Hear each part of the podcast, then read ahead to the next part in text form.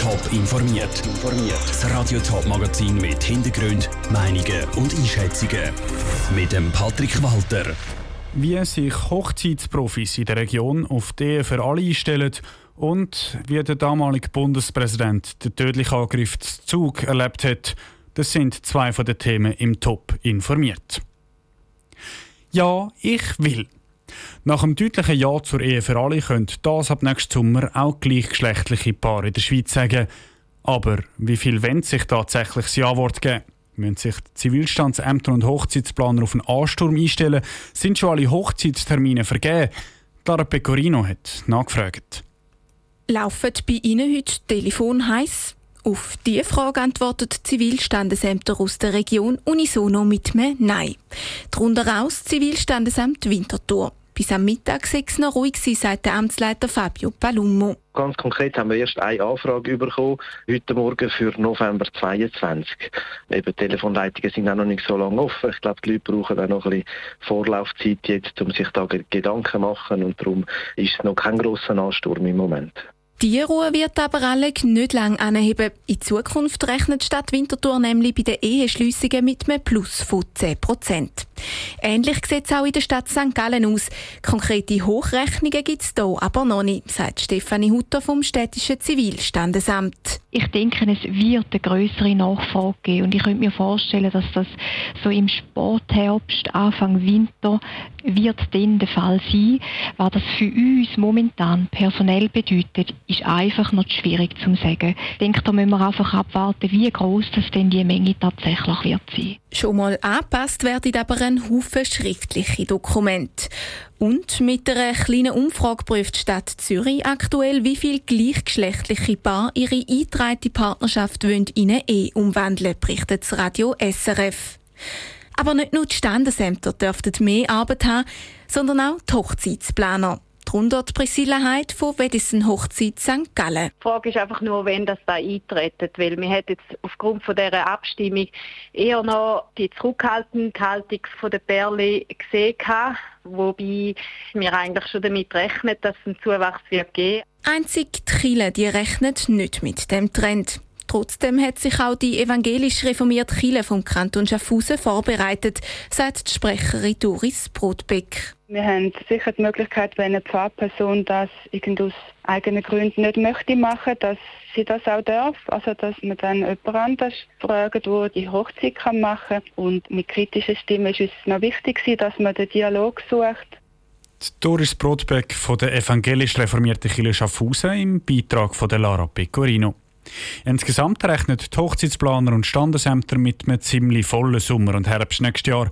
Das aber nicht nur wegen der Ehe für alle, sondern auch, weil all die Hochzeiten, die jetzt während der Corona-Pandemie ins Wasser gefallen sind, nachgeholt werden. Es ist einer der dunkelsten Tage in der Schweizer Geschichte, das Attentat von Zug. Heute vor 20 Jahren hat ein Mann im Kantonsparlament 14 Politiker getötet und sich dann selber verschossen. Der Anschlag hat auf der ganzen Welt Betroffenheit ausgelöst. Die Bundeshauskorrespondentin Cosette Espinosa schaut zusammen mit dem damaligen Bundespräsident Moritz Leuenberger zurück auf den 27. September 2001. Der Bundespräsident Moritz Leuenberger hockt am Morgen vom 27. September 2001 im Auto und ahnt nichts vom Horror, was sich im Zuger Kantonsparlament abspielt. Ich habe Besuch von einem Staatspräsidenten aus Senegal und bin mit ihm im Auto Richtung Welschland gefahren. Und während ist ein Autotelefon reingekommen, wo mir das mitteilt hat und ich habe dann einfach sofort müssen entscheiden, ich muss nach Zug. An diesem Morgen stürmt in Zug ein Mann, oder wie der Moritz Leuenberger sagt, ein Wutbürger als Polizist verkleidet, das Kantonsparlament. Zwei Minuten und 34 Sekunden lang schießt der Täter wie wild um sich.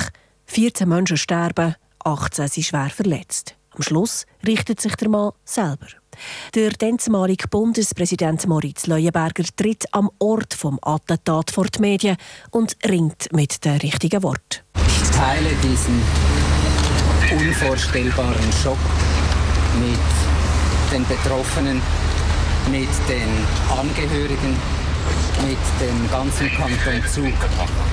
Die tiefe Betroffenheit über die ganze Stadt, an die erinnert sich der Moritz Leuenberger noch heute. Er hat so gut wie es geht versucht, den Überlebenden Trost zu spenden. In erster Linie ist es ein Akt von Mitgefühl. Oder? Wenn da jemand schwer verletzt im Spital liegt, ist es wichtig, dass er weiß, ich bin nicht allein. Es ist nicht so, dass man dann Wort von allerschwerster Bedeutung dort redet, sondern einfach versichert, schau, ich bin zu dir gekommen, wir sind mit euch alle, die ganze Schweiz. Mit dem Anschlag in Zug ist das Unvorstellbare in der Schweiz Realität geworden. Die Politik reagiert. In den Parlamenten im ganzen Land und auch im Bundeshaus zu Bern werden die Sicherheitsmaßnahmen verschärft. Der Moritz Leuenberger ist überzeugt, das Selbstbild der Schweiz das hat sich an diesem Tag verändert. Und trotzdem. Wir hören auch heute noch, wie stolz die Leute sagen, so schön, dass ein Bundesrat im Tram ist, im Zug ist, ohne Bodyguards. Wir müssen ein bisschen aufpassen, dass wir da nicht etwas schön darstellen. Und der Zug hat uns gesagt, auch bei uns ist so etwas Brutales möglich. Also ein Missbrauch von dieser Offenheit, wo wir pflegen. Auch wir sind nicht unverwundbar sagt der Altbundesrat Moritz Leuenberger im Beitrag von der Cosette Espinosa.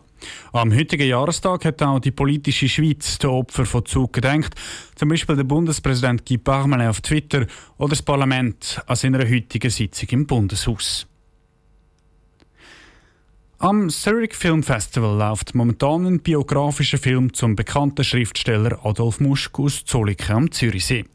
Er ist bekannt als Autor von Büchern wie Der Rote Ritter, Heimkehr nach Fukushima und vielen mehr. Im Film Adolf Muschk, der andere, erzählt er von Themen aus seinen Büchern, aber auch seinen Lebenslauf, wo er von Zolliken nach Japan, in die USA und auf Berlin gekommen ist. Charlene Gut hat am Green Carpet vom ZFF Adolf Muschk und auch den Regisseur Erich Schmid getroffen.